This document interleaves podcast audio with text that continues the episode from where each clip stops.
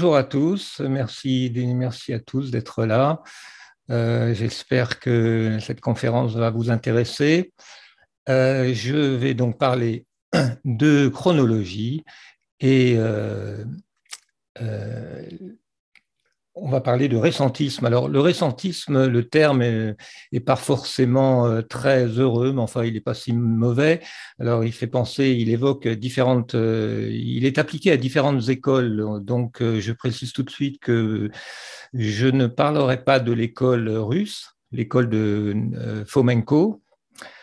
je parlerai surtout de Gunnar Heinsohn, qui est le, le, savant qui aujourd'hui m'inspire le plus et m'inspire le plus confiance. Et donc, euh, je m'appuierai euh, beaucoup sur ses travaux.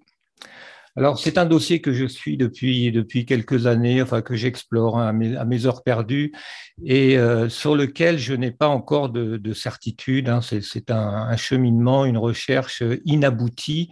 C'est d'ailleurs un petit peu pour ça que je ne tiens pas à publier un livre papier, parce qu'un livre papier, c'est quelque chose d'un peu fermé, tandis qu'un livre, un livre électronique, on peut, le, on peut le modifier en cours de route. J'ai ajouté d'ailleurs un chapitre euh, il n'y a pas très longtemps. Euh, donc, je ne vais pas essayer de vous convaincre de, certitudes que moi, je n'ai pas non plus. Donc, euh, je vais plutôt essayer de vous faire partager le, cheminement, les, questionnements et euh, finalement, ce qui est, euh, alors c'est une recherche un peu frustrante parce qu'on a du, on a du mal à aboutir à des, à des certitudes, mais finalement, euh, c'est le chemin qui est intéressant. Et en, cours de chemin, on découvre des tas de choses, des tas de, des tas de perspectives sur l'histoire. Donc c'est plutôt ça que je vais essayer de vous, de vous, de faire, de, de partager avec vous. Euh, ce cheminement m'amène à des questions sur l'histoire, sur la nature de l'histoire, donc des questions d'ordre historiographique, l'historiographie au sens euh, où je l'emploie ici, c'est-à-dire euh, l'étude de la façon dont est écrite l'histoire. et alors, quand on s'intéresse, quand on s'interroge sur la façon dont est écrite l'histoire, évidemment, on, se, on, réalise que l'histoire est écrite euh, avec des, des, objectifs euh, souvent politiques, hein, donc euh, des objectifs qui ne sont pas uniquement la recherche de la vérité. Et donc, on est amené à se poser des questions sur d'éventuelles distorsions de l'histoire, des, des, perspectives biaisées ou des, ou des falsifications même. Et euh, alors évidemment, ça, ça bouleverse un peu, ça remet en question, ça peut déstabiliser et éventuellement même susciter de l'hostilité, euh, ce que je comprends très bien. Mais bon, l'histoire, c'est la recherche de la vérité historique, hein, donc c'est une, une démarche qui, qui n'a pas besoin de, de justification. Euh, bon, voilà, euh, je peux pas. C'est des questions que je me pose beaucoup. Est-ce que c'est bien? Est-ce que c'est bon euh, de remettre en question, par exemple, le, le roman national? Euh, Bon, euh, j'ai pas de réponse particulière. ce que je vais plutôt faire, c'est démarrer le diaporama. Alors, il ne faut pas que je me perde. Là, je suis là. Je vais faire partager l'écran. Et je vais faire, voilà, ici, là, hop, tac. Donc là, on va être là. Hop, excusez-moi, il faut que je, il faut que je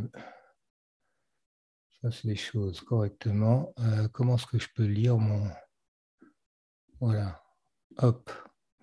Voilà, donc là, est-ce que vous avez l'écran partagé? Oui, c'est bon, c'est parfait. C'est tout bon, d'accord. Alors donc, bon, bah, les remises en question des, visions euh, euh, acceptées de l'histoire ou du, roman national, puisque si on parle de la France en particulier, euh, c'est pas uniquement le récentisme, hein, c'est toute démarche historique forcément va apporter des, remises en question, tout simplement. Puis une question, par exemple, voilà, pour illustrer euh, dans un magazine d'histoire, on, on, a cette question les francs ont-ils existé? Alors là, bon, difficile d'aller plus loin dans la remise en question du roman national. Alors bon, la réponse est oui, les francs ont existé, mais enfin, ils ne sont peut-être pas tout à fait ceux, qu'on imagine. Alors c'est un, article par, exemple de Bruno Dumézil, qui est entre parenthèses le, fils de Georges Dumézil, ou le petit-fils, donc je crois que c'est le fils qui dit d'ailleurs dans cet article et ailleurs, le pays que l'on nomme la France n'existe pas avant le second millénaire de notre ère. Bon, c'est pas très euh, révolutionnaire. Hein. Je pense que la plupart des médiévistes s'accorderaient sur ce point, et même on pourrait même dire que la France n'existe pas avant la conquête de l'Occitanie euh, au XIIIe siècle, hein, d'une certaine manière. Donc voilà, on, est, euh, on est forcément dans une remise en question de l'histoire acceptée.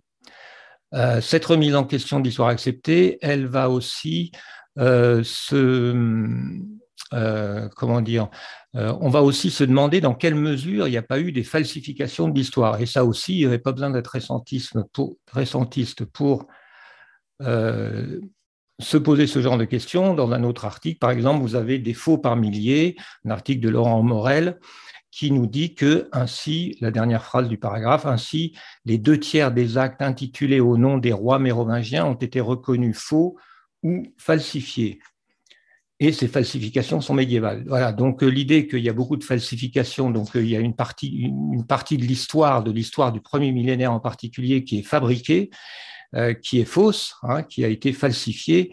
bon, c'est la démarche historique qui, qui demande à, réviser l'histoire admise, et donc on est dans ce genre de perspective. Euh, si on reparle des francs, d'ailleurs, entre parenthèses, pour, on en reparlera, mais les francs, bon, ben, leur histoire a été écrite par un certain Grégoire de Tours euh, au VIe siècle, je crois. Bon, euh, c'est le seul pratiquement qui nous parle de Clovis et du baptême de Clovis. Donc, quelle confiance doit-on accorder à une seule source? Voilà, c'est le genre de questions qu'on doit se poser. Alors, avant d'aller vers le premier millénaire, je vais faire une première partie, un détour par l'histoire ancienne, donc avant notre ère, avant Jésus-Christ. D'accord? Et on va partir de la vision de l'histoire qui est celle de Hérodote, euh, donc un savant qui est mort vers 400, euh, moins, 400, moins 425, et euh, on a ici une carte qui, euh, représente à peu près la vision que pouvait avoir Hérodote du monde. Et en bas, une frise qui représente en gros euh, le, temps, enfin l'histoire telle que il la voyait et telle qu'il nous l'a transmise. donc on a à la fois la géographie et la chronographie et on verra qu'il faut toujours un peu voir les, deux choses, ces deux aspects de manière parallèle. Alors, Hérodote fait commencer la civilisation à peu près en 1150 avant Jésus-Christ. Le, berceau de la civilisation pour lui, ce sont les Chaldéens, c'est-à-dire les Babyloniens. Et euh, le premier grand empire, le premier empire, c'est l'empire assyrien qui naît vers moins 900 lorsque les Assyriens donc conquièrent euh, la Babylonie. Et ensuite, les Assyriens ont été vaincus par une alliance entre les Mèdes, les Scythes et les Chaldéens, et on a euh, l'Empire Mède. Alors, empire entre guillemets, parce que c'est un terme que n'emploient pas les Grecs. Et ensuite, on a vers 560 l'Empire perse que nous appelons l'Empire achéménide. Et ensuite, alors donc après Hérodote, hein, l'Empire achéménide va être conquis par Alexandre le Grand en 330. Donc voilà en gros la, vision, euh, l'histoire selon Hérodote et selon la plupart des, euh, auteurs, euh, des, historiens grecs de cette période. D'accord? Alors, la vision acceptée aujourd'hui elle est beaucoup plus longue, on a une chronologie, chronologie, beaucoup plus longue, et une des raisons principales, c'est que en réalité, la chronologie en Occident, enfin vue, euh, depuis, euh, depuis l'Occident, depuis la science historique euh, occidentale qui domine le monde depuis quelques siècles, eh bien, elle est basée sur la chronologie biblique. Et le premier chronographe à avoir établi une, une chronologie systématique, c'est Eusèbe de Césarée, euh, donc qui est censé avoir vécu à l'époque de Constantin, dont il a écrit la vie. Alors Eusèbe, bon, c'est un personnage un peu mystérieux. Moi, je pense qu'il que, ce, que ses livres, les livres qu'on lui attribue, sont beaucoup plus tardifs. Euh, ne serait-ce que parce que, comme l'explique l'auteur du livre dont je mets la couverture, là, en fait, euh, il faut imaginer Euseb comme euh, à, la, tête d'une véritable entreprise. il employait des, des, traducteurs, des scribes, des bibliothécaires pour aller lui, trouver des livres à droite et à gauche. Donc, c'était, c'était un homme qui, d'ailleurs, l'auteur du livre le compare à un érudit de la Renaissance. Alors, je ne pense pas que les œuvres de Eusèbe ont été écrites à la Renaissance, mais on peut se poser des questions. En tout cas, euh, c'est Eusèbe qui, comment dire, structure déjà la, chronologie euh, du monde jusqu'à son époque, c'est-à-dire jusqu'au IVe siècle. Hein, et Eusèbe fournit la base à Joseph Scaliger euh, au XVIIe siècle. Hein, alors Joseph Scaliger, on considère que, enfin les ressentistes considèrent que c'est lui qui a établi la chronologie euh, euh, qui est encore, euh, qui a encore cours. Voilà. Alors le problème donc par rapport à Hérodote, c'est que la Bible a une chronologie beaucoup plus longue qui va remonter jusqu'à Abraham au troisième millénaire.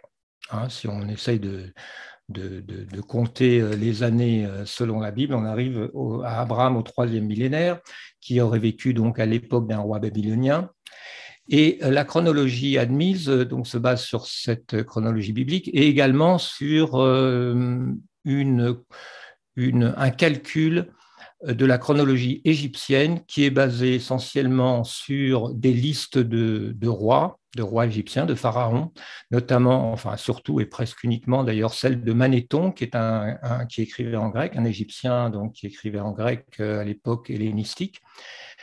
Euh, mais bon, euh, beaucoup, il y a beaucoup de, questions à se poser sur la manière dont Manéthon empile les, les, souverains les uns après les autres, sans tenir compte du fait que plusieurs souverains pouvaient vivre en même temps et en, en attribuant certainement des durées beaucoup trop longues à chaque, euh, euh, souverain. Et cette chronologie égyptienne, elle a été aussi euh, précisée par des calculs astronomiques sur lesquels je ne peux pas m'étendre, mais qui sont basés sur ce qu'on appelle le cycle zodiaque, c'est-à-dire le calcul du, lever de l'étoile de Cyrus, Sirius, pardon, qui est mentionné souvent dans les, dans les annales égyptiennes. Bon, tout ça, on comprend bien que c'est un petit peu fragile et un petit peu arbitraire. Et euh, aujourd'hui, le problème, c'est qu'on a construit donc une chronologie. Là, on parle toujours de, donc des siècles, des millénaires avant Jésus-Christ. On a construit déjà une, une chronologie probablement beaucoup trop longue. En tout cas, euh, là, vous avez par exemple un, livre écrit en 1852 par un archéologue britannique, William Loftus, donc qui illustre ce que je viens de dire, c'est-à-dire que on, a construit, les savants du 19e et du 20e siècle ont construit une chronologie qui, euh, qui, est étalonnée en quelque sorte sur la Bible, avec la naissance d'Abraham en 2130, euh, etc. Toute cette alors le problème, c'est que ben, aujourd'hui, évidemment, on prend plus cette histoire d'Abraham très au sérieux. Les historiens ne, mettent plus, non plus de colonnes avec la chronologie biblique. On sait d'ailleurs, enfin, on suppose, on admet que Abraham, c'est un personnage qui a été probablement inventé euh, donc euh, à la période perse, donc de la période des, Perses achéménides, euh, de sorte que sa vie est un petit peu un modèle pour le retour euh, des, Juifs de Babylone jusqu'en en Palestine. Euh, beaucoup de gens, l'hypothèse a été formulée par Spinoza déjà, pensent que la Bible a été écrite ou en tout cas euh, éditée sous la forme que l'on a à l'époque d'Esdras, donc durant cette période perse. Et euh, tout ça, évidemment, euh, nous laisse supposer que cette chronologie biblique euh, n'est pas, très, pas très fiable et surtout qu'elle a été construite à une époque où on sait par, beaucoup de sources qu'on a une rivalité, une compétition pour l'antériorité.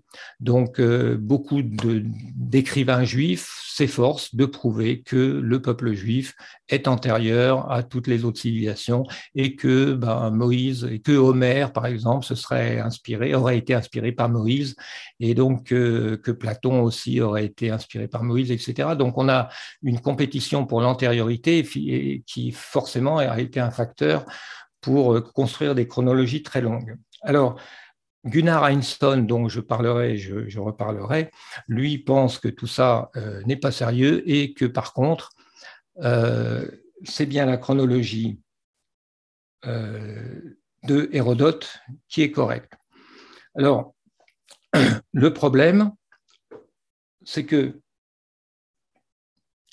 quand l'archéologie est devenue un petit peu scientifique, un petit peu rigoureuse, lorsqu'on a commencé à creuser, par exemple, à, Babylone ou dans, toute cette période, dans toute cette région, eh bien, en cherchant des civilisations très anciennes, on les a trouvées.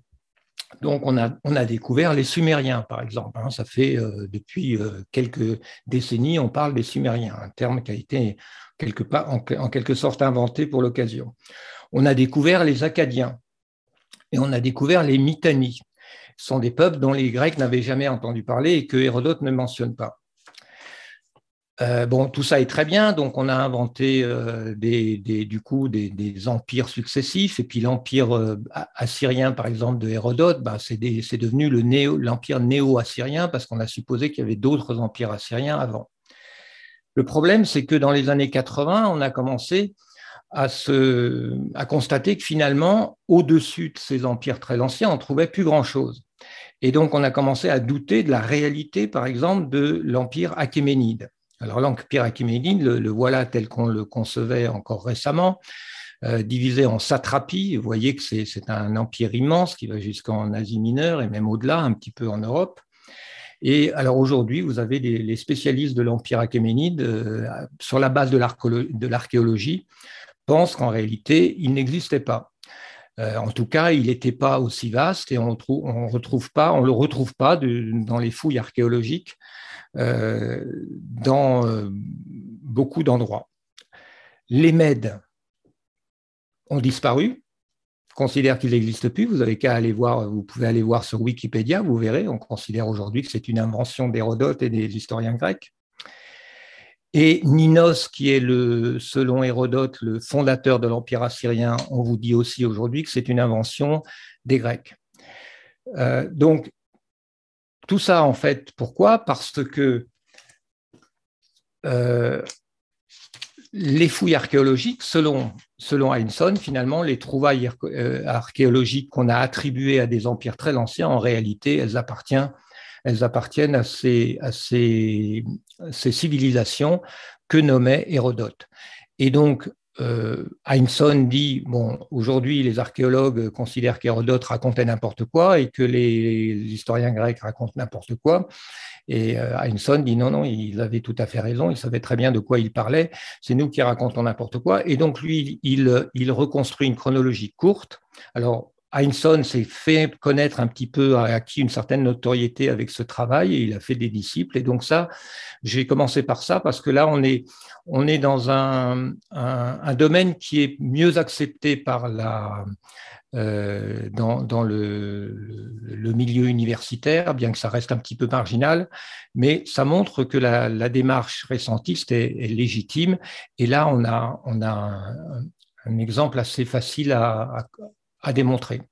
Donc, selon Heinsohn, si vous voulez, vous avez, vous avez dans, le monde entier, en gros, la civilisation démarre ou redémarre, parce que peut-être qu'elle s'est effondrée à travers un cataclysme précédemment, euh, vers 1150. Alors, ça tombe bien justement parce que la chronologie chinoise et la chronologie indienne, qui est un peu moins précise, mais en tout cas la chronologie chinoise, elle qui n'a jamais été basée sur la Bible, euh, ni sur euh, l'Égypte, eh bien, elle commence bien, elle a toujours commencé à peu près à cette période-là. Avant ça, on n'a pas véritablement d'État chinois, on n'a pas véritablement de civilisation chinoise. Euh, donc, on résout un problème sérieux que pose la chronologie admise, qui est que, selon cette chronologie admise, eh bien, la Chine entre dans l'âge de bronze quand le reste, quand la Mésopotamie est déjà dans l'âge de fer, et puis et, la, Chine traîne un retard de 1500 ans, et puis à un certain moment se retrouve en avance puisque c'est la Chine qui invente la soie, c'est la Chine qui invente le papier, donc il y a quelque chose qui colle pas avec notre chronologie euh, longue euh, qui reste courte pour la Chine et pour l'Inde. Voilà. Alors donc Gunnar Heinsohn résout ce problème. Voilà.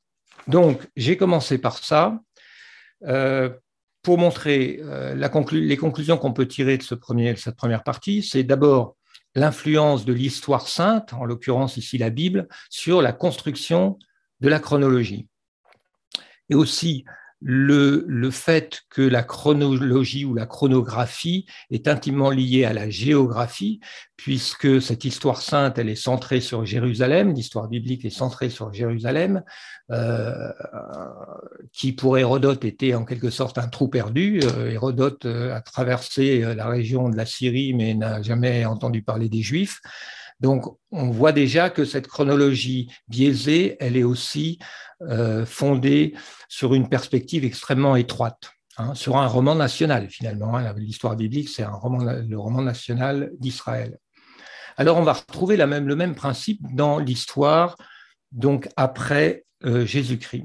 Là, vous avez la couverture d'un livre qui date de 1750, en 12 volumes, écrit par des bénédictins, euh, qui montre bien déjà que la chronologie est une science complexe, euh, ce qu'on a tendance à oublier parce qu'on a tendance à considérer bon bah la chronologie elle est réglée. C'est comme la géographie les cartes sont sont dressées euh, la moindre petite parcelle d'île est notée et on imagine que la chronologie c'est un peu pareil c'est une histoire réglée euh, bon, euh, on peut, on peut penser qu'il n'en est rien. En tout cas, il n'y a pas si longtemps, euh, c'était une science extrêmement complexe qui demandait la contribution de, très nombreux savants pour réunir des données, des annales, des chroniques, etc l'histoire, donc cette chronologie, ici vous avez une table euh, voilà, et autres monuments depuis la naissance de notre Seigneur, donc depuis, depuis euh, donc, euh, une chronologie de notre ère, qui est également, elle, basée finalement sur l'histoire sainte, mais non plus centrée à Jérusalem, mais centrée à Rome, puisqu'elle est basée en grande partie sur la succession des évêques de Rome, hein, qui devient une sorte d'étalonnage. Évidemment, là, ça pose des problèmes. Une autre conclusion qu'on peut tirer de cette première partie, c'est que on voit que la compétition pour l'antériorité est un facteur euh, important dans la fabrication de la chronologie et surtout dans le rallongement artificiel de la chronologie. Et ça, c'est quelque chose qu'on va retrouver tout le temps et on va beaucoup parler de la compétition entre Rome et Constantinople, mais on trouve à des tas de niveaux. J'ai trouvé récemment, par exemple, une histoire amusante euh, il y avait donc à l'époque des rois carolingiens une compétition entre Reims et Trèves pour euh, l'honneur et le prestige de, couronner euh, les rois. Reims donc qui a la, cathédrale qui, revendique le fait d'avoir eu le, baptême de Clovis par l'évêque Rémy, mais euh, sous l'effet de la compétition avec Trèves, s'invente une antiquité beaucoup plus lointaine et prétend avoir été fondée par Rémus, Rémus, le frère de Romulus, qui n'aurait pas été tué, mais qui aurait fui Rome et qui, se serait, arrivé à Reims et qui aurait en quelque sorte fondé la ville. Trèves réagit en s'inventant une, Antiquité plus longue encore, et en prétendant avoir été fondée par Trébéta, le fils du roi de Babylone, contemporain d'Abraham. Voilà, voilà, Alors là, bon, dans ce cas-là, on n'a pas forcément euh, euh, des, historiens qui vont fabriquer euh, l'histoire, mais on, on voit, c'est un exemple qui montre l'importance dans le monde ancien de l'antériorité, parce que l'antériorité a un poids symbolique et même un poids juridique très fort. On est dans une culture aujourd'hui qui valorise plutôt la, nouveauté, mais il faut jamais oublier que euh, jusqu'à une époque relativement récente, c'est l'ancienneté qui est valorisée. Voilà, alors deuxième partie, on va passer maintenant au premier millénaire. Et euh, je voudrais d'abord rappeler que l'histoire, euh, c'est l'histoire de l'écriture, c'est la définition traditionnelle, c'est-à-dire qu'avant qu'il y ait des écrits, on est dans la préhistoire, hein, ce que vous avez appris à l'école primaire normalement. Alors bon, pour les millénaires avant Jésus-Christ, on a des écrits sur la pierre ou dans des tablettes d'argile et, on a l'histoire d'Hérodote par exemple. Mais là maintenant, on va parler du premier millénaire et là, on devrait faire une, distinction entre les sources euh, primaires de première main et les sources primaires de seconde main. Qu'est-ce que j'entends par là? Eh bien, si je parle du second millénaire de notre ère, on a pas mal de manuscrits qui sont contemporains de l'époque où ils ont, contemporains des, auteurs. Les manuscrits sont contemporains des auteurs. Donc, on est sur, euh, un terrain, solide. Hein. on, a des chroniques, donc on est, à mon avis, sur, euh, quelque chose d'assez solide qui nous permet euh, de construire à peu près correctement la chronologie. Par contre, dès qu'on dès qu'on remonte un peu plus loin vers le premier millénaire de notre ère, ou en tout cas avant le 8e siècle, eh bien, on n'a plus de sources primaires de première main, c'est-à-dire qu'on a des copies de textes. Et si on parle de l'Empire romain, par exemple, eh ben, on a des copies sur des manuscrits médiévaux qui ont été ensuite euh, imprimés, etc. Mais euh, on n'est plus tout à fait dans le même euh, domaine. Et ça, c'est quelque chose que la plupart des historiens oublient un petit peu. Enfin, c'est une distinction importante, fondamentale même, qu'on a tendance à oublier. Parce que on doit du coup se demander bah, sur quoi écrivaient, comment écrivaient les auteurs romains qui ont écrit l'histoire de Rome, par exemple. Alors c'est une question que se posait Goscinny, comme vous le voyez. Euh, mais le simple fait qu'il se la pose est intéressant parce que euh, voilà, la question se pose. Quoi.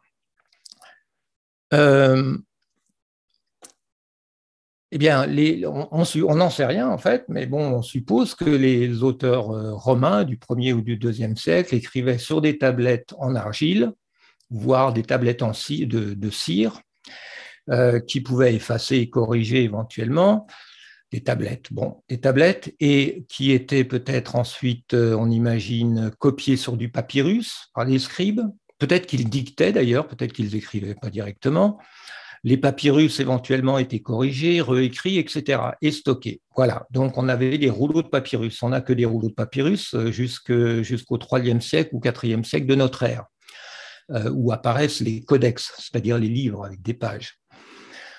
Voilà, donc déjà, euh, bon, on peut se poser des questions parce que quand vous allez dans une bibliothèque, vous regardez les, livres de Tacite, bah, vous avez un rayon, un rayon entier de bibliothèque, euh, les livres de Cicéron et ses lettres et ses discours, et vous avez une, bibliothèque entière. Donc euh, voilà, on a du mal, les historiens ne se posent pas trop la question du, du, support matériel, du, de, qu'est-ce que matériellement ça veut dire pour des Romains d'écrire, d'écrire des livres.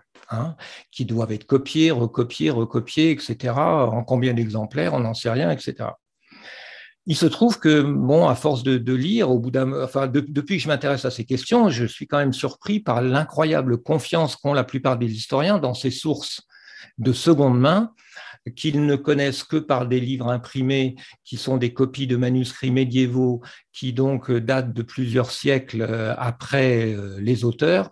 Et je cite par exemple un, article que, j'ai lu, que j'ai trouvé comme ça, où on, lit l'auteur Jacques Urgeon, un spécialiste de, de cette période, qui euh, s'émerveille qu'un euh, un recueil de 121 lettres, parce qu'on copiait des lettres aussi, bon, les lettres ont traversé les siècles et sont arrivées jusqu'à nous.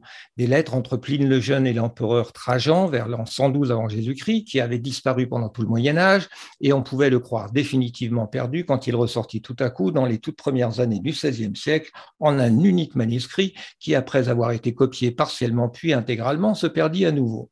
Et il n'y a aucune ironie chez cet auteur, c'est-à-dire qu'il est absolument certain euh, d'avoir entre les mains les, lettres authentiques hein, ou la copie, authentique des lettres de Pline le Jeune. C'est quand même assez, euh, étonnant.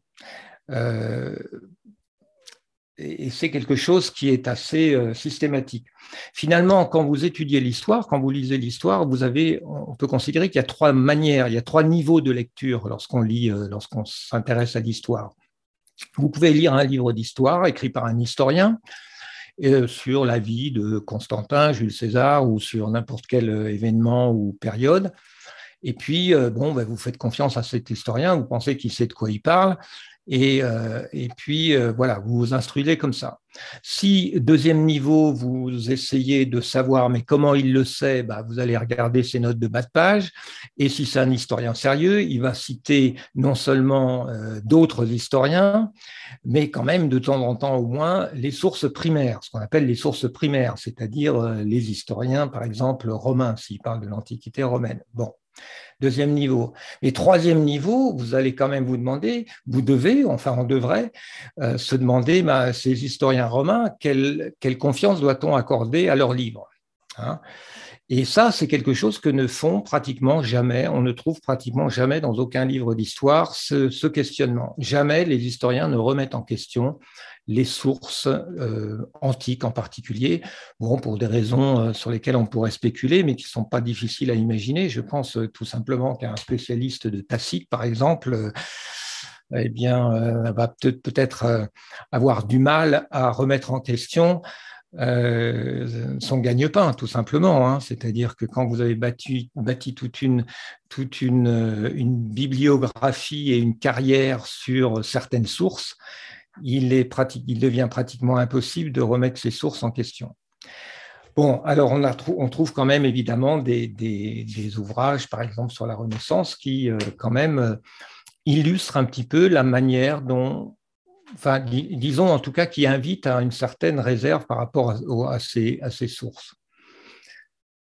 Le Bazar Renaissance, par exemple, de Jerry Breton est un livre intéressant dans lequel on apprend comment ont été redécouverts euh, les livres euh, anciens euh, des Romains. Et par exemple, il est question de Pétrarque qui aurait reconstitué l'histoire romaine de tite en réunissant des fragments issus de manuscrits différents, etc. Il se trouve que Pétrarque n'est pas seulement un érudit et un, savant, mais c'est un homme politique qui est très engagé dans la, dans la glorification et la défense de Rome. Et il écrit à une période, durant la période de la papauté à Avignon. Et il se bat toute sa vie, il s'est battu pour faire revenir le pape, la papauté, euh, pour faire revenir la papauté à Rome. Donc on a ici un bon exemple d'un intellectuel qui est en même temps un homme très impliqué dans un combat euh, pour sa ville de Rome et qui fabrique, en tout cas qui, oui, qui fabrique en, partie au moins une image idéale de Rome. Alors, dans quelle mesure a-t-il euh, traduit, enfin traduit, non pas traduit, mais reproduit euh, tite ou, ou, autre? Bon, c'est des questions qu'on doit se poser. On peut se la poser aussi au propos de, Cicéron, parce que Pétrarque a aussi retrouvé euh, des lettres de Cicéron, mais il se met à écrire lui-même des lettres dans un style cicéronien, donc le latin de Cicéron et le latin de Pétrarque est le même.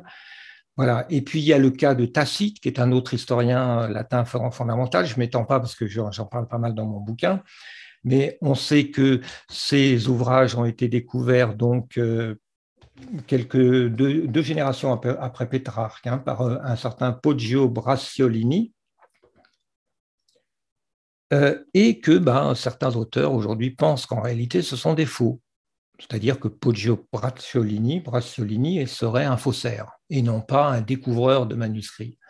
Alors, je ne, je ne, sais pas, je ne suis pas certain ni dans un sens ni dans l'autre, mais en tout cas, on sait que durant la Renaissance, il y a beaucoup de faux. Il y a une véritable industrie du faux.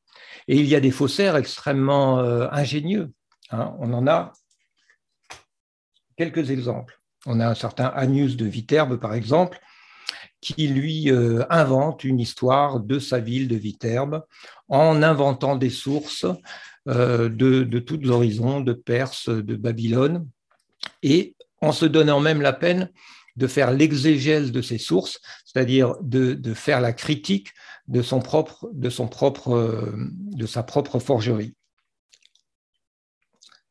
Voilà. Alors, pour prendre un exemple plus visuel,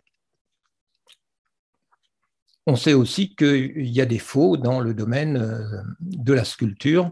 On sait que Michel-Ange a, fait des faux à des fins probablement pécuniaires. Il a, il a, fait un faux qui s'appelle le Cupidon dormant qu'on a, perdu, mais on soupçonne que cette œuvre que vous voyez à, gauche, le groupe de Lacoune, qui est soi-disant une copie romaine du 1er siècle avant Jésus-Christ en marbre d'un original en bronze, d'un original grec en bronze, découvert en 1506 dans un vignoble de Rome et acquis par le pape Jules II. Bon, ben, certains auteurs pensent qu'en réalité, c'est un faux fabriqué par, enfin c'est un faux, c'est une œuvre de Michel-Ange que Michel-Ange a fait passer pour, pour une antiquité romaine. On peut se poser la même question avec le discobole, qui serait aussi lui aussi une, une copie romaine d'un original grec découvert, alors lui, au XVIIIe siècle. On peut se poser des questions par rapport à, l'anatomie. Hein.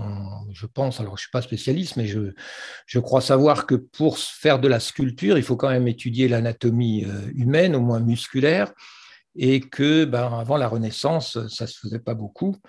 Donc euh, voilà, on a, on a de très grosses questions qui se posent sur euh, le premier millénaire à partir du moment, et surtout sur le début du premier millénaire, à partir du moment où on refuse de faire une confiance aveugle dans toutes les sources que l'on a. Alors comment s'en sortir? Eh bien, euh, une manière de s'en sortir, je pense, enfin en tout cas un, euh, positionnement qui, qui, est déjà un bon point de départ, c'est de se positionner au début du second millénaire, disons au XIe siècle ou à la fin du, Xe siècle, et de se demander, ben, les gens de cette époque, donc parce qu'à cette époque-là, on a déjà pas mal de chroniques, donc là, on y voit clair, on est dans un autre cas de figure avec des sources primaires de première main, hein, comme je l'ai dit, des, manuscrits qui datent de, dont l'écriture date et contemporaine de l'auteur voyez, donc c'est un cas de figure complètement différent. Et puis en plus, on commence à avoir des datations à peu près cohérentes. Et à partir du XIe siècle, on a des dotations en, anneaux domini. Et donc, bon, là, on est à peu près, à mon avis, ça se discute. Hein, il, y a des, il, y a des, récentistes qui vont beaucoup plus loin, mais moi, je reste relativement modéré de ce point de vue-là. Et euh, je pense que les chroniques médiévales à partir du XIe siècle sont à peu près crédibles. Euh, si on se situe à ce, à ce point-là, on s'aperçoit, comme l'explique Patrick Géry, qu'on est dans un, dans un monde euh, dont la mémoire est un petit peu confuse.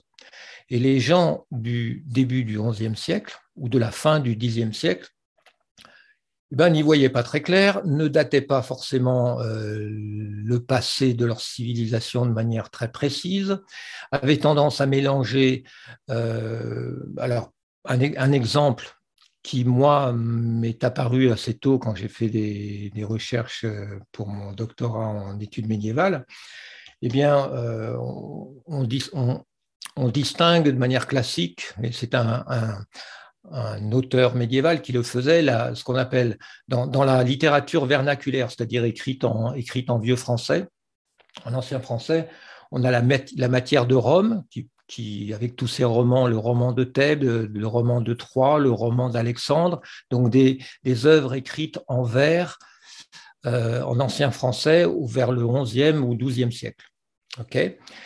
et puis, il y a à la même époque la matière de Bretagne, bon, qui tourne autour du roi Arthur. Et puis, il y a la matière, de France, qui en général tourne autour de, de, Charlemagne, hein, c'est les chansons de gestes. Bon, ben, jamais on ne trouve d'idée de, dire, euh, claires sur, l'ordre chronologique de, ces trois matières. C'est-à-dire que l'homme médiéval du XIe, XIIe siècle, pour lui, tout ça, c'est à peu près la même chose au niveau du passé. Il ne se pose pas de questions précises pour savoir. Euh, en tout cas, on, a du mal à trouver euh, des indices précis d'une vision chronologique des choses. Alors, comment expliquer ça?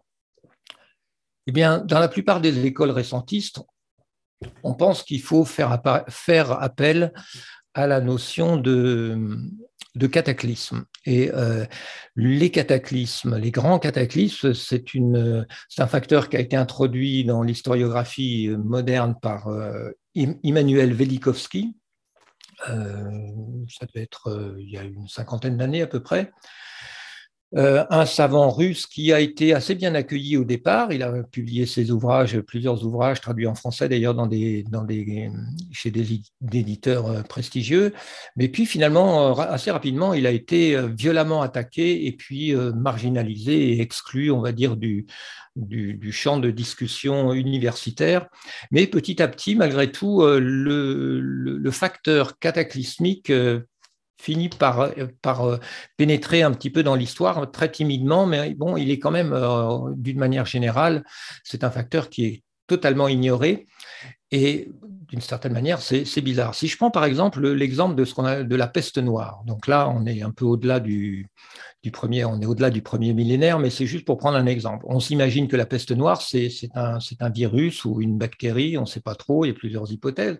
Mais en réalité, dans les, dans les dans certaines chroniques de cette époque, et j'en cite une ici, on a très clairement exprimé l'idée que c'était lié à des cataclysmes de type comète ou météore qui ont généré des, bouleversements climatiques, euh, des éruptions, euh, volcaniques probablement, des changements climatiques donc euh, liés probablement à la projection de poussière ou à des explosions de, comètes géantes, on ne sait pas en fait, hein, mais on a une, illustration de, l'époque qui, l'illustre, avec euh, éventuellement des, mutations génétiques. Euh.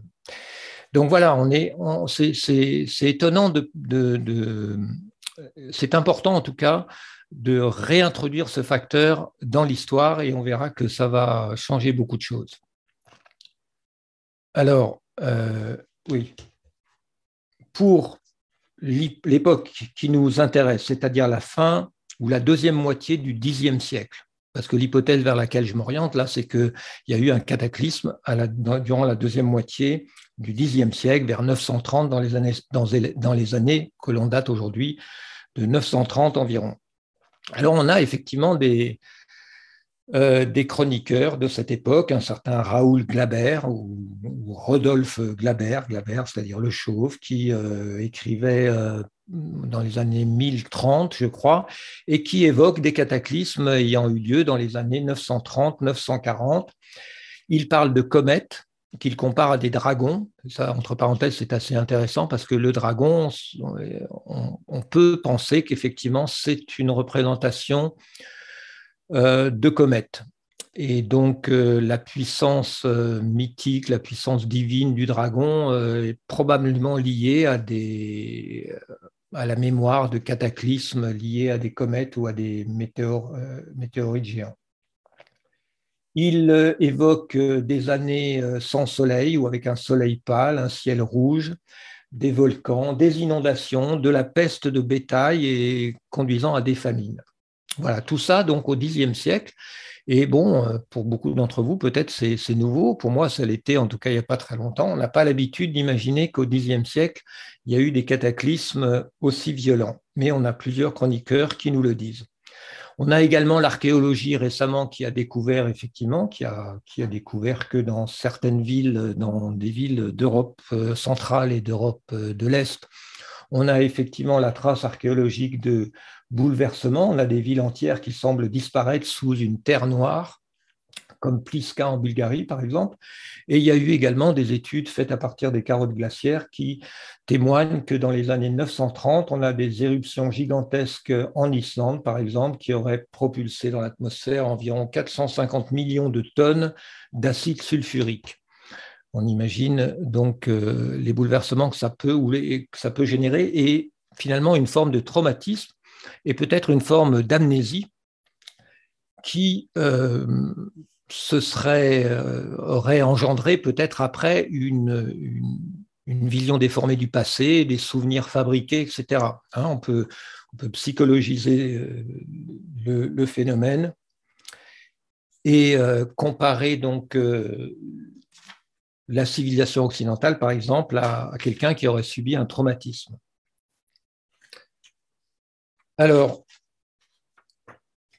l'hypothèse cataclysmique, donc, euh, permet d'avoir une autre vision sur l'histoire. Et déjà, on, peut émettre l'hypothèse que, par exemple, quand on passe de Rome, un quartier de Rome que vous voyez ici, donc d'abord au... Moi, j'ai plus le truc en haut là, mais d'abord donc au... ça doit être au deuxième siècle de notre ère. Et le même quartier au Xe siècle se retrouve totalement, euh, non seulement en ruine, mais enfin la ville est transformée en, champs et en vergers et autres. Donc euh, ça, c'est un phénomène dont je reparlerai. À Rome, après le IIIe siècle, après la crise qu'on appelle la crise du IIIe siècle, eh bien, euh, on a des quartiers entiers qui semblent où, où, il ne se passe plus rien. Et entre donc euh, pendant 700 ans, il ne se passe plus rien. Donc, est-ce qu'il s'est passé Est-ce que est-ce c'est parce que 700 ans se sont écoulés et que pendant ces 700 ans, les bâtiments sont tombés en ruine, ou est-ce qu'ils sont tombés en ruine dû à un cataclysme? Euh, Du point de vue matériel, on ne peut pas véritablement trancher.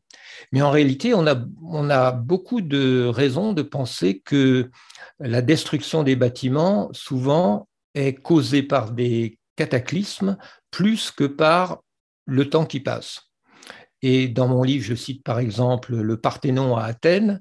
On imagine, lorsqu'on le voit, que c'est l'usure du temps qu'il a, qu'il a mis en ruine, mais en réalité, on sait qu'en 1000, je crois que c'est en 1300, il était encore debout, il était encore intact, il avait encore son toit et il servait, il servait de mosquée. Euh, et il a subi une explosion. Bon, c'est juste un exemple, mais c'est pour dire que euh, il y, a plein d'exemples hein, comme ça. Le, Colisée de Rome, par exemple, aussi euh, a été détruit euh, au XIIIe siècle par un tremblement de terre et non pas par, l'usure du temps. Alors l'hypothèse qu'on peut donc vers lequel l'hypothèse de travail, on va dire vers laquelle je me suis orienté, c'est l'idée. Là, vous avez la population de Rome, et je vais passer. C'est l'idée que en fait,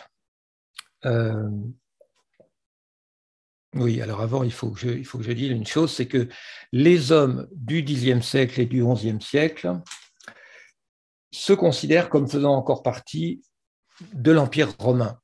Hein, c'est quelque chose qu'on retrouve assez souvent, enfin qu'on constate euh, quand on lit les, textes de, cette période-là. Mais euh, de quel empire romain se considérait-il comme, euh, comme membre? Eh bien, en réalité, on a tendance à oublier, nous occidentaux, qu'il y a un empire romain qui existe encore à cette époque-là. Et euh, c'est ce que nous, on appelle l'empire byzantin, mais en réalité, il s'appelle l'empire romain. Le terme byzantin a été réinventé, réintroduit par euh, les autres, par les historiens du 19e siècle. Euh, les Byzantins se considéraient et s'appelaient comme des Romains. et le monde occidental vivait dans la conscience que le centre du monde romain auquel ils appartenaient, c'était Constantinople. Euh, ça apparaît très clairement lorsque on s'intéresse, par exemple, aux, empereurs otons, les ottoniens, euh, parce que euh, les, monarques en général de l'Occident alors cherchent d'une part à, se rattacher à l'Empire romain d'Orient, ou à en hériter ou à en être les héritiers et à le supplanter éventuellement. Hein. Donc, dans le domaine de la politique matrimoniale, Othon Ier marie son fils à une princesse byzantine. Alors, euh, tout le monde cherche à épouser, tout le monde cherche à marier ses enfants avec des princes ou des princesses byzantines. C'est une manière d'intégrer la famille impériale et d'avoir une prétention à l'héritage du trône impérial. Euh, Charlemagne, avant les Ottoniens aussi, on prétend qu'il aurait voulu euh, marier sa fille Rotrude au fils de l'impératrice byzantine Irène. Dans le domaine politique également, aujourd'hui, on considère que Charlemagne avait une politique qui était calquée sur la politique byzantine par rapport, euh, notamment dans le domaine des relations entre l'empereur et le pape. Et au niveau architectural également, ces modèles sont byzantins. Donc, tout se passe comme si, progressivement, lorsqu'on pénètre dans le 11e, 12e siècle, eh bien, euh, à mesure que la civilisation byzantine est de plus en plus menacée, eh bien, euh, on, on invente une antiquité romaine en même temps qu'on oublie l'empire romain qui existe encore, qui est l'empire de Byzance.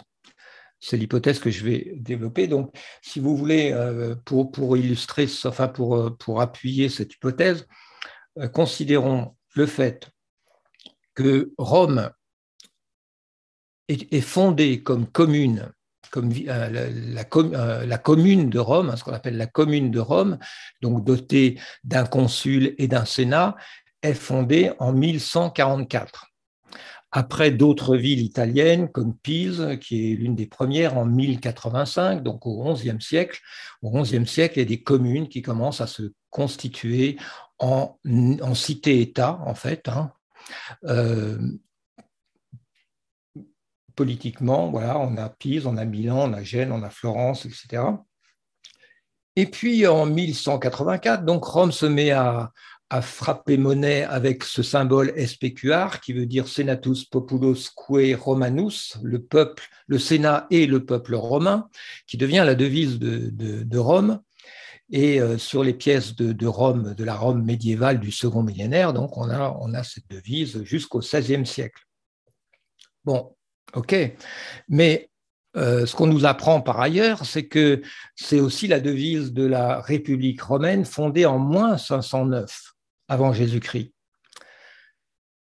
Et mystérieusement, ça reste la devise de l'Empire romain bien que l'empereur n'ait pas mentionné, euh, il n'y a que le Sénat et le peuple là-dedans, ça reste cet aigle, hein, vous, le voyez, vous le voyez partout, vous le voyez dans le, film Gladiator par exemple. Donc euh, là, voilà, on peut émettre l'hypothèse qu'en réalité, cette Rome, cette République romaine antique ne serait-elle pas un, mirage, une illusion, un fantasme fabriqué par la Rome médiévale, qui s'inventerait un passé antique. Alors, dans quel but, par quel processus C'est ce qu'on va essayer de comprendre dans cette troisième partie euh, que j'ai appelée géopolitique et chronopolitique, bon, grégorienne. Parce qu'effectivement, si l'on envisage l'idée d'une falsification de l'histoire, eh bien, c'est dans la réforme grégorienne qu'il faut la trouver. La réforme grégorienne, c'est une véritable révolution et euh, comme la plupart des réformes, ça n'est pas un retour à un passé euh, comme, ça le prétend, être, mais en réalité, c'est une véritable transformation radicale euh, des choses. la réforme grégorienne, donc, on l'a fait remonter au pape Léo IX. Alors, le pape Léo IX s'appelle en fait Bruno d'Egisheim d'Augsbourg c'est un franc qui est le cousin de l'empereur Henri III et qui commence à mettre en place un certain nombre de choses, mais c'est son successeur Grégoire VII qui donne son nom à la réforme grégorienne, qui, dont le nom euh, est Hildebrand, qui lui est un moine et également franc, euh, qui mène cette euh, réforme grégorienne, qui est une véritable tentative de, de, de euh, comment dire, de, s'approprier l'héritage de l'Empire romain, malgré le fait, on va le voir, que l'Empire romain existe encore. Vous avez le Dictatus Papae, qui est un document donc euh, signé de la main même du pape, pense-t-on, qui donne en une vingtaine ou une trentaine de points, j'en ai mis quelques-uns, une idée du programme euh, de la réforme grégorienne qui va culminer avec le concile de Latran. Alors, une première chose qu'il faut bien considérer, c'est que la réforme grégorienne est menée par des papes et des évêques francs. C'est important parce que, vu du point de vue de Byzance, il y a une dimension ethnique euh, dans cette euh, lutte de pouvoir. Euh, donc, c'est une église franque qui, qui euh, mène cette réforme. Alors la réforme grégorienne, hein, je pourrais en parler pendant, pendant des heures, mais je vais essayer d'aller assez vite. On peut voir ça d'une part comme euh, une sorte de coup d'État monastique. Ce que j'entends par là, c'est que euh, le, le, point central de la réforme, c'est, comme vous le savez peut-être, la querelle des investitures, c'est-à-dire que le pape essaye de prendre le contrôle et réussit à prendre le contrôle de la nomination des évêques. Mais qu'est-ce qu'un évêque à l'époque? Les évêques à l'époque sont des nobles, des aristocrates, qui ont des domaines, qui ont des armées, qui sont mariés, qui ont des familles, qui sont des pères de famille, qui sont insérés dans le tissu féodal. D'accord? Bien que leur, position n'est pas véritablement héréditaire parce qu'elle a une dimension sacrée, ce sont des prêtres, euh, ils sont quand même souvent évêques de père en fils. Et les prêtres qui sont nommés eux aussi par les évêques, aussi, sont mariés, euh, sont parfois propriétaires de leur église. En tout cas, les églises appartiennent au Seigneur sur les terres duquel elles se trouvent ou appartiennent aux villes dans lesquelles elles se trouvent. Donc, ce qu'on peut appeler l'Église, mais en réalité, ce n'est pas l'Église telle qu'on conçoit. L'Église telle qu'on conçoit, elle commence justement avec la, avec la réforme grégorienne. On a des évêques et des prêtres qui sont totalement insérés dans le tissu féodal. Et puis, on a des moines avec des abbés à leur tête, des abbayes. et donc la réforme grégorienne peut être conçue comme un coup d'État monastique parce que c'est le monde des moines, le monde des abbés euh, qui... Euh, enfin, c'est le pape qui va prendre le contrôle de l'Église, mais grâce au monde monastique. Et donc, dans cette lutte entre les abbés et les évêques, les abbés vont réussir à imposer le célibat aux prêtres, c'est-à-dire de transformer les prêtres en moines en quelque sorte. Et euh, là, il faudrait réfléchir de manière approfondie sur, la différence. On a du mal aujourd'hui, nous, à faire la différence entre un moine et un prêtre, mais en réalité, historiquement, ça n'a strictement aucun rapport. Un prêtre, dans le monde romain, est forcément un père de famille, tout simplement parce que euh, la première prêtrise, la prêtrise de base, c'est le pater familias. Le père de famille est le, prêtre du culte familial.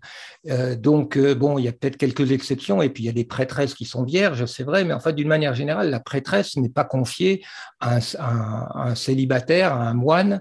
Euh, la vocation de moine, qui est en fait une, extension sociale de la vocation d'ermite, en quelque sorte, n'a strictement aucun rapport avec la, vocation de prêtre, puisque le prêtre doit relier le monde des dieux monde terrestre et donc il doit être, être fermement euh, inséré dans, le monde, dans le monde social.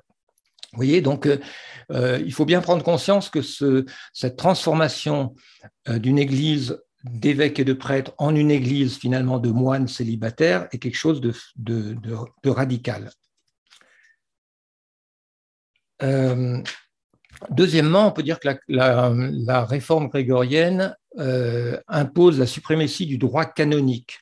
Euh, il existe un droit en dehors de l'Église à l'époque, c'est le droit féodal, c'est un droit coutumier, c'est un droit qui est considéré en quelque sorte comme le droit naturel, mais l'Église va petit à petit imposer euh, son droit canonique et le rendre supérieur au droit coutumier. En particulier, par exemple, aussi, l'Église va prendre le contrôle de l'institution du mariage, ce qu'elle n'a pas, ce qu'elle n'avait pas avant. Il y a un bon livre de Georges Duby à ce sujet, là, Le Chevalier, la femme et le prêtre, qui montre bien le, processus, puisque le mariage n'était pas euh, on ne se marie, enfin, le mariage pouvait être béni par des prêtres éventuellement, enfin, mais les, mariages se faisaient entre familles.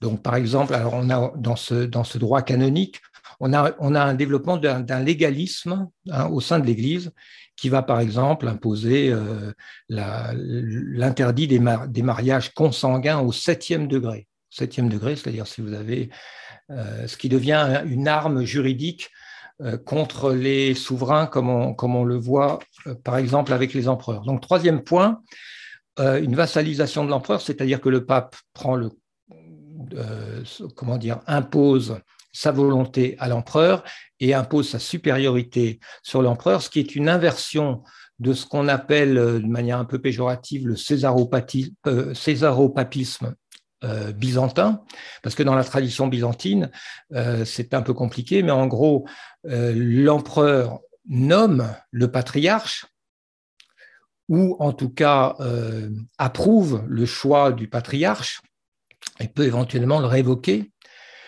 Il est béni, il a besoin de la bénédiction du patriarche en retour, mais cette bénédiction du patriarche, le, patriarche, une fois qu'il a, qu'il a béni l'empereur, se prosterne devant lui. Bon, euh, la réforme grégorienne est une inversion de ce processus qui est parfaitement euh, illustré par la, la pénitence de Canossa de Henri IV en 1077, ce fameux épisode, peut-être un peu euh, romancé ou fantasmé, mais enfin euh, certainement avec une part de vérité, dans lequel l'empereur va, passer, va attendre à la porte, attendre que le pape le reçoive et va faire pénitence pour lui, pour le supplier de lever l'excommunication. L'excommunication, c'est une arme donc euh, que développent les papes à cette époque, qui leur permet euh, excommunier un empereur, ça veut dire quoi? Ça veut dire qu'il autorise tous ses vassaux à se rebeller contre lui. Il lui retire toute autorité euh, de suzerain par rapport à tous les seigneurs, tout le, tissu, le réseau de, de, loyauté qu'il a avec, avec ses seigneurs. Voilà, donc là, on a, on a une inversion du système byzantin. Et la quatrième, le quatrième point fondamental de la réforme euh, grégorienne, c'est effectivement le combat pour la primauté sur Constantinople. C'est ça qui nous, qui nous intéresse le plus. Alors, cette primauté de Rome, cette préséance ou primauté ou priorité de Rome sur Constantinople, c'est un sujet très complexe.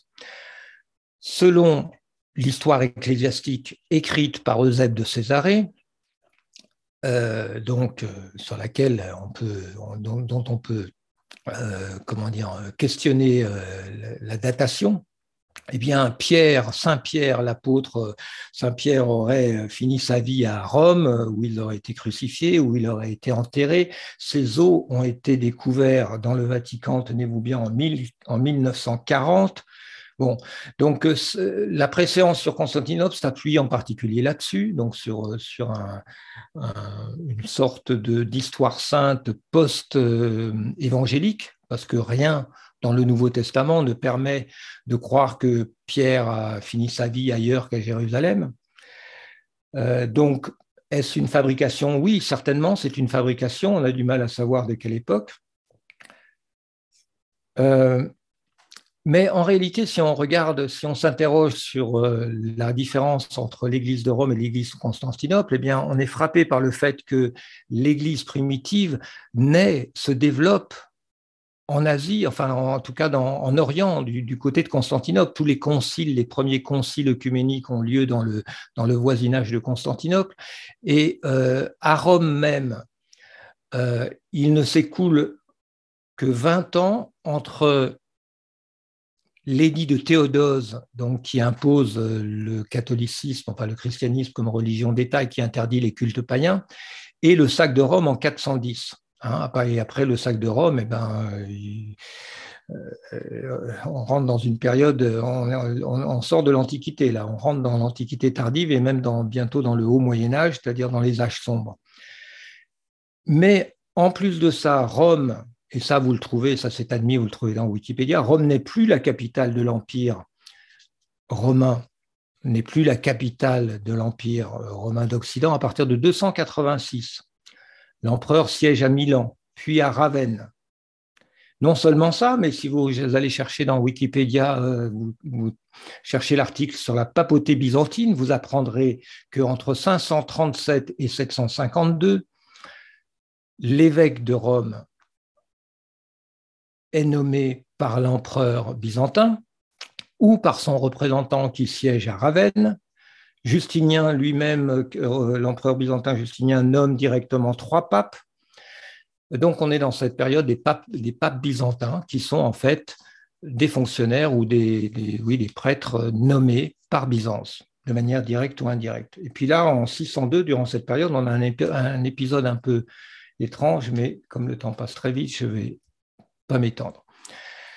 Donc tout ça, on sent bien qu'il y a une falsification de l'histoire et on sait qu'il y a une falsification de l'histoire parce qu'on sait qu'il y a en particulier il y a des faux qui ont été fabriqués à cette période euh, notamment la fausse donation de Constantin, qu'on date en général de l'époque de, Charlemagne, mais euh, mystérieusement, on pense qu'elle date de l'époque de, Charlemagne parce qu'on la trouve mentionnée dans des, dans des textes que l'on date aussi de l'époque de Charlemagne ou peu après, mais en réalité, comme elle, n'est euh, utilisée comme arme juridique que à partir de la période grégorienne, on a quand même de bonnes raisons de penser que c'est une fabrication de cette période. Et l'on a beaucoup d'autres faux de ce type-là. On parle par exemple, on parle des faux, euh, euh, des fausses décrétales isidoriennes de la même époque. Donc, on a des raisons de croire qu'il y a une véritable industrie de falsification de l'histoire à cette période, dont l'une des, motivations, c'est l'usurpation du droit d'aînesse sur euh, Constantinople dans le domaine clérical, dans le domaine de l'histoire de l'Église, mais aussi finalement peut-être aussi, peut-être aussi dans le domaine de l'histoire de l'Empire lui-même. Euh, je passe sur cette. Euh, alors là, je voulais poser la question de, ce fameux Kiro mystérieux et qui est la question plus largement de est-ce que Constantin euh, vraiment avait, un rapport avec le christianisme? Mais je n'ai pas le temps de m'y arrêter. Le fameux Kiro, vous le voyez également sur les, boucliers des, soldats euh, à côté de l'empereur Justinien. C'est je l'ai déjà mise. Donc, c'est une mosaïque de l'église de Ravenne. Ravenne, euh, qui est une ville italienne sur la côte adriatique, est une ville byzantine. Euh, l'aboutissement, finalement, l'un des aboutissements de la, réforme grégorienne, ce sont les croisades. Et c'est en particulier la quatrième croisade.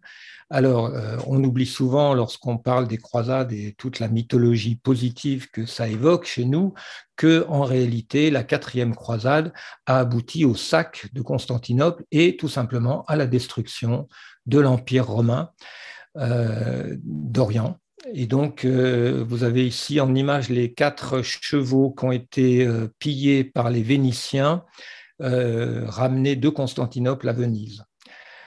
il faut bien s'imaginer qu'il faut bien comprendre qu'à l'époque, Rome est retombée à l'état de bourgade quasiment de petite ville, à moitié en ruine, alors que Constantinople est une ville qui, selon les chroniqueurs de l'époque, aurait pu contenir 40 euh, les 40 cités, les 40 plus riches cités du monde, enfin dont les trésors auraient pu euh, et, qui, euh, être équivalents à, ceux des 40 plus riches cités du monde.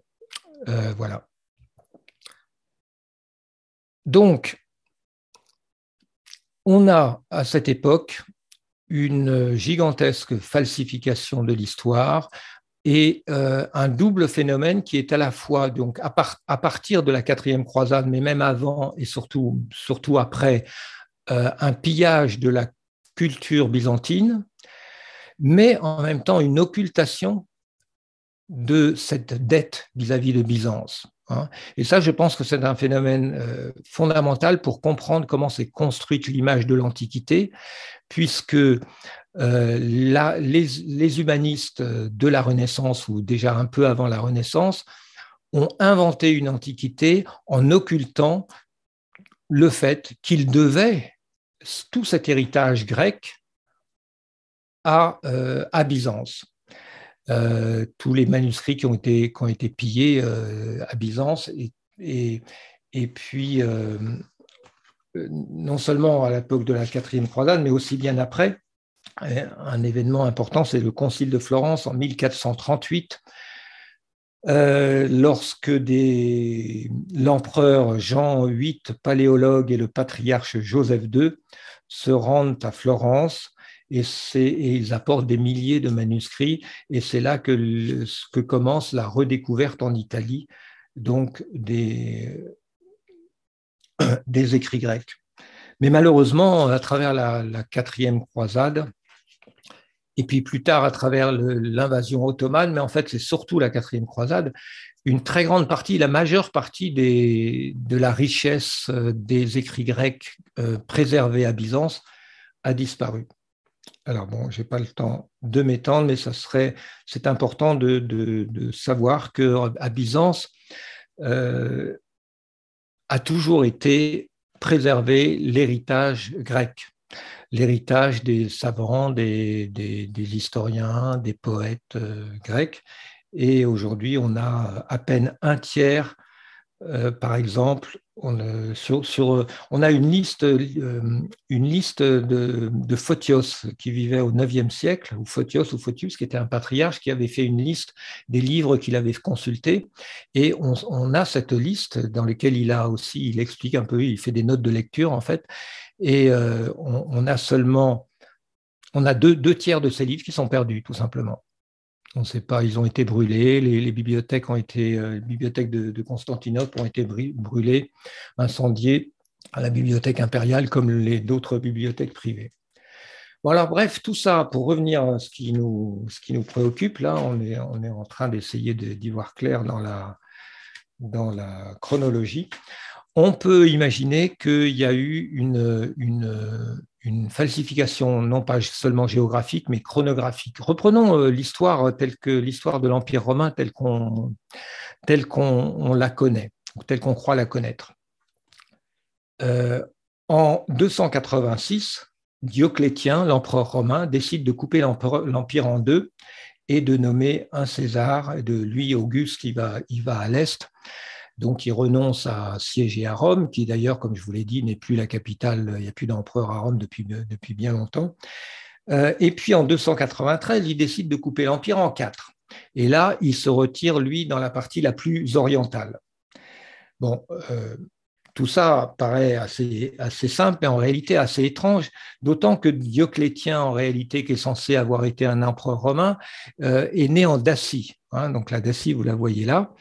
Euh, tout comme son successeur Constantin.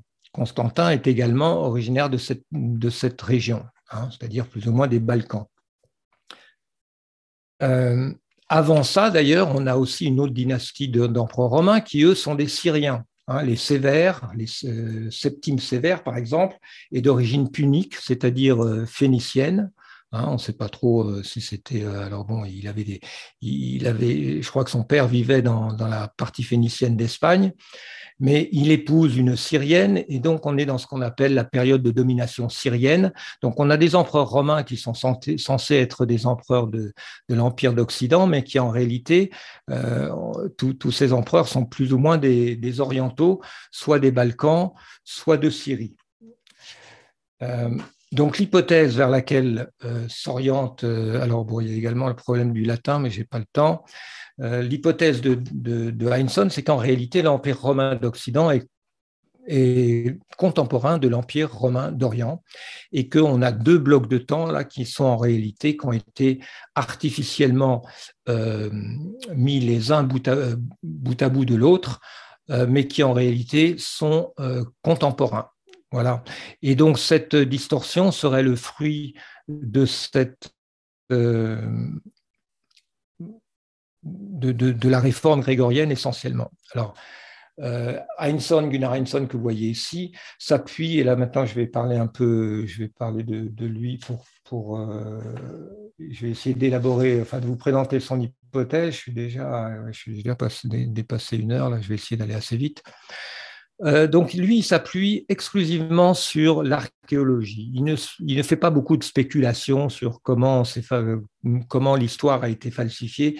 Il constate que euh, les archéologues s'y prennent mal, tout simplement parce qu'ils euh, ont perdu la bataille face aux historiens. Vous savez que depuis que l'archéologie est devenue quand même une science, il y a une tension véritable entre les historiens et les archéologues, mais bon, on constate qu'effectivement, toutes les remises en question que les archéologues auraient dû imposer aux historiens, eh bien, ont échoué, et les historiens qui, tiennent en quelque sorte, euh, qui sont en position de pouvoir dans les universités, parce que euh, c'est eux qui écrivent les livres, hein, ce pas les historiens, donc finalement, euh, ont fait échouer les remises en question qui auraient dû s'imposer. Voilà une citation qui euh, montre un peu l'esprit de, de Heinsohn et le, type de remise en question qu'il fait. Donc, sur le plan archéologique, il va montrer qu'en réalité, euh, l'archéologie de Byzance et l'archéologie de Rome euh, se situent sur le même plan. Il va montrer aussi toujours en utilisant, alors Einstein est un savant d'un haut niveau qui ne cite que des sources, on va dire, de, de, bon niveau, des sources académiques.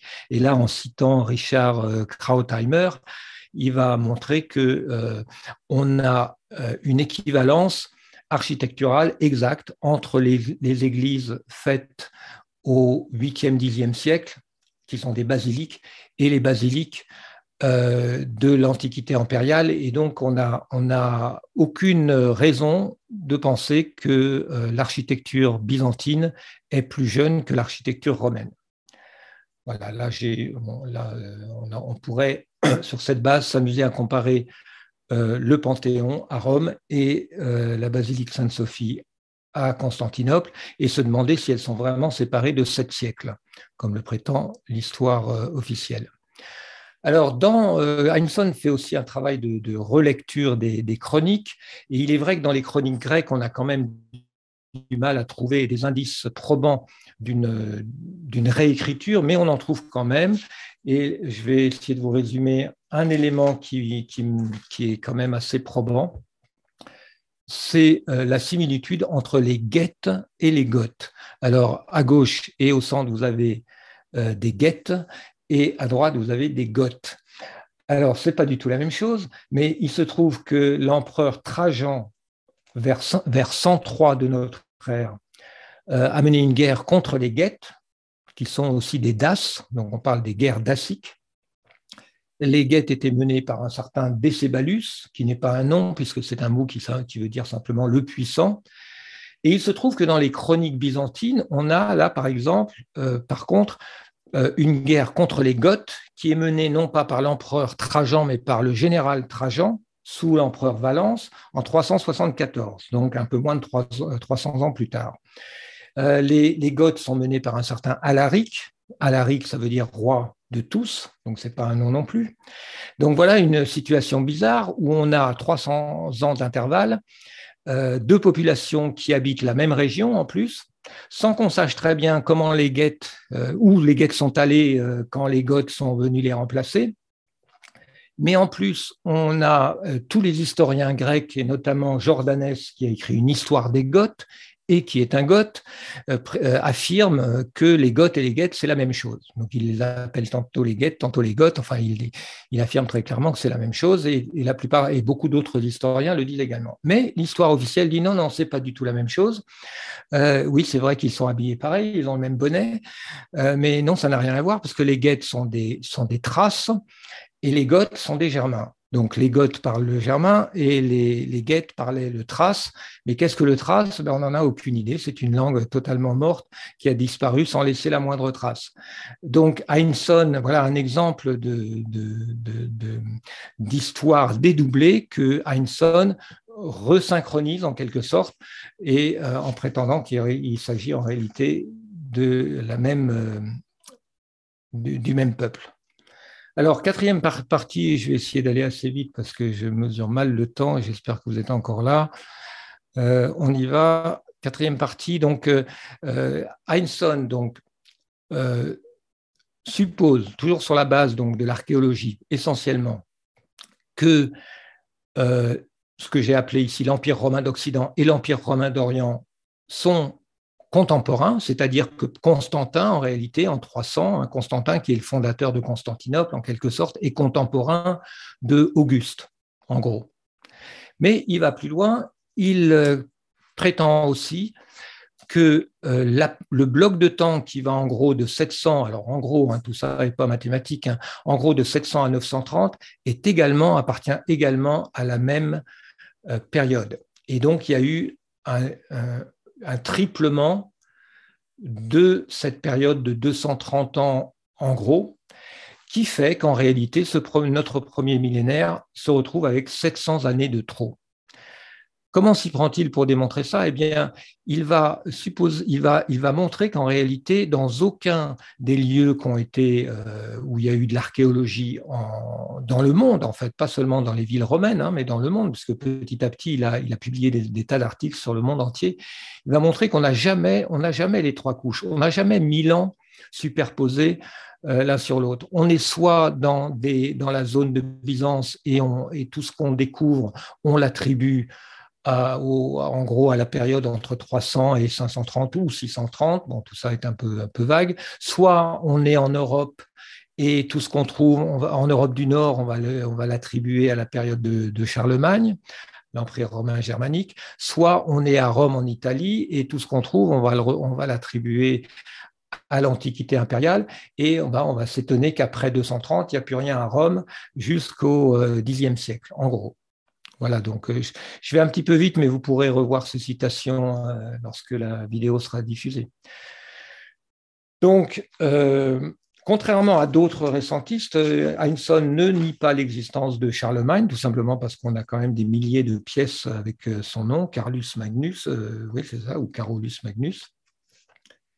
Mais il va essayer d'expliquer que, en fait, les empereurs carolingiens appartiennent de plein droit au monde romain. Et c'est pour ça que, d'une part, il parle le même latin que le latin du deuxième siècle. Alors nous, on parle d'une renaissance du latin. On, explique que, Charlemagne aurait remis à l'honneur le latin de Cicéron, mais bon, euh, selon Heinsohn, c'est pas qu'il l'a remis à l'honneur, c'est qu'il vit à la même époque, tout simplement. Euh, on, dit qu'il limite euh, l'architecture romaine du premier et du deuxième siècle. Non, dit Heinsohn, c'est pas qu'il limite, c'est qu'il vit à cette époque-là. Et on dit même qu'il aurait réutilisé, on parle de spolia, c'est-à-dire qu'il aurait réutilisé des matériaux non pas seulement des styles architecturaux, mais des matériaux romains. Et on ne sait pas trop pourquoi. On pense que c'est pas par économie, peut-être est-ce par, euh, une volonté symbolique. Euh, non, dit Heinsohn, c'est tout simplement voilà, parce qu'il vit à la même époque. Euh, alors, ce, phénomène où les, palais de, les palais de, Charlemagne, que ce soit à Aix-la-Chapelle ou à Ingelheim, sont dans un style romain du IIe siècle. Ce, même phénomène se retrouve un peu partout. Par exemple, en Angleterre, donc à Canterbury,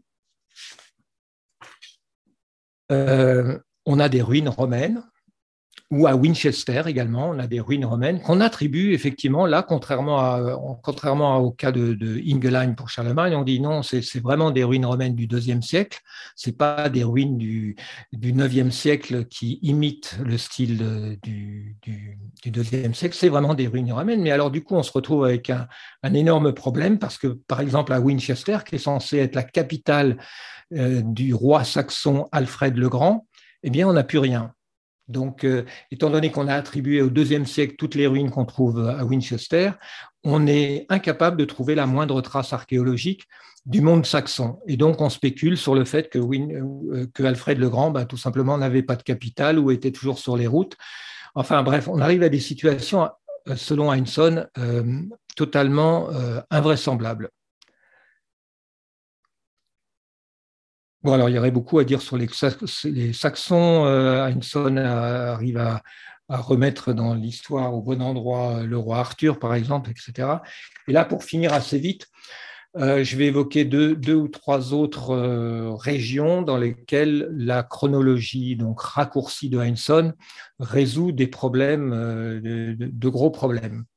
Par exemple, en Arabie, euh, donc souligne que bon, on a quand même un problème parce que l'histoire d'Arabie est assez mystérieuse. Les historiens de l'Arabie pré-islamique euh, ont beaucoup de mal à savoir ce qui se passait et ils sont très étonnés par le fait que euh, l'Arabie à l'époque du 1er et 2e siècle de notre ère est connu par les Romains comme, comme, comme assez développé. Les Arabes, surtout les Nabatéens, sont des commerçants qui font du grand commerce. Leurs pièces se retrouvent un peu partout. Et puis après, on n'a plus rien pendant 700 ans. Pendant 700 ans, on ne sait pas ce que, les, ce que font les Arabes. Et tout d'un coup, ils réapparaissent avec la conquête, euh, la conquête arabe euh, arabo-musulmane. Et bizarrement, on retrouve leurs pièces euh, qui ressemblent étrangement aux pièces de 700 ans plus tôt. Et donc, par exemple, ici à droite, vous avez une pièce, alors non pas arabe, mais asmonéenne, juive. Et là, à, gauche, à droite, vous avez une pièce euh, euh, des, Arabes, non pas les Abbassides, mais les Omeyyades. voilà, bon, tout ça, je ne peux, peux pas en dire beaucoup plus, mais il est vrai que là, je n'ai pas, pas, pas le temps de m'étendre sur les questions très, très délicates que posent les relations entre l'islam, le christianisme et le judaïsme. Mais dans la chronologie courte d'Einstein, on arrive finalement à l'idée que l'islam apparaît assez peu de temps après l'apparition du christianisme. Alors l'apparition du christianisme est, elle-même extrêmement mystérieuse, d'ailleurs comme euh, quelques commentaires euh, me l'ont rappelé. Euh, et, donc là, on a, effectivement une vision complètement différente de l'histoire religieuse qui demanderait à être éclaircie. selon Einstein, si, vous voulez, le monde, la conquête arabe et alors, selon Heinsohn et selon beaucoup d'historiens aujourd'hui, la conquête arabe est une sorte de mouvement messianique juif hein. euh, elle est en grande partie, alors juif ou judéo-chrétien, et elle est en grande partie motivée par, une, volonté de, de, reconquérir la Syrie, de reconquérir Jérusalem. Et euh, comme vous le savez sans doute, donc, il y a un fort élément juif dans, cette, euh, dans ce mouvement islamique. Et il est beaucoup plus logique d'imaginer que ce, cette volonté de reconquête a lieu non pas 700 ans ou 600 ans après l'expulsion des Juifs de Jérusalem par les empereurs Vespasien et Titus ou par euh, Adrien un peu plus tard, mais peu de temps après. Donc ça résout quand même des problèmes assez importants. Euh, là, une citation euh, sur un phénomène archéologique, mais je ne m'arrête pas.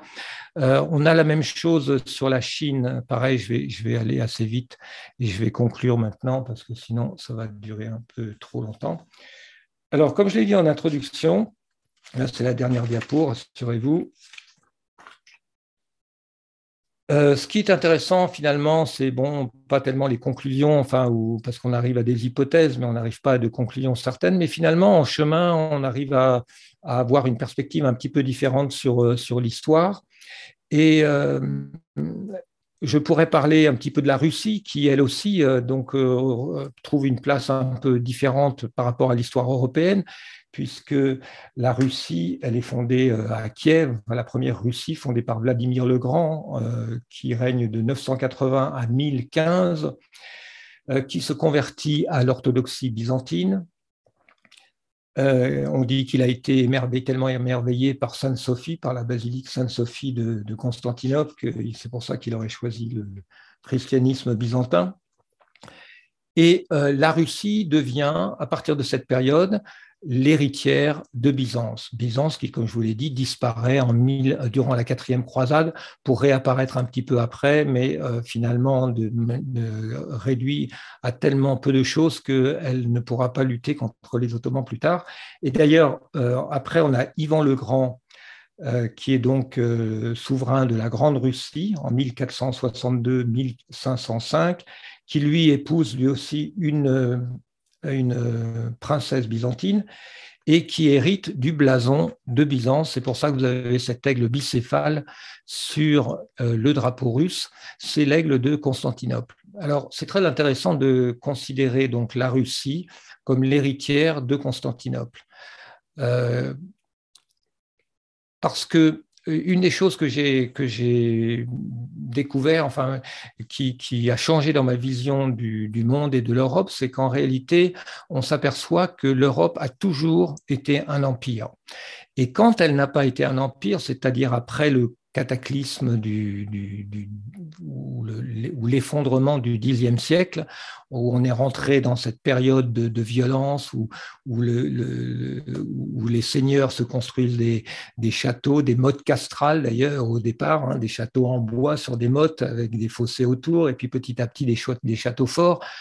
Euh, et bien même à cette période, euh, ce qui domine l'imaginaire, c'est l'Empire romain, euh, pas, forcément uniquement l'Empire romain d'Occident, mais l'Empire romain en, général, et même les nations, selon un livre que, je vous présente ici, là, de Caspar Herschig, qui est assez intéressant, même l'origine des nations, en réalité, est un résultat de, de, de cette tentative de recréer l'Empire et de la compétition entre les différentes entités pour hériter euh, de l'Empire.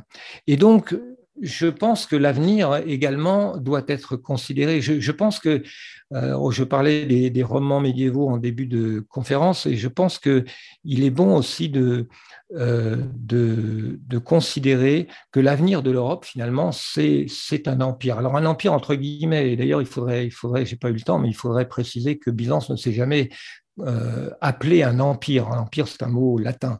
Euh, c'est un royaume. Hein. Byzance un royaume et c'est un royaume sur le, sur le modèle un peu euh, persan du roi des rois, c'est-à-dire un royaume de royaumes en quelque sorte.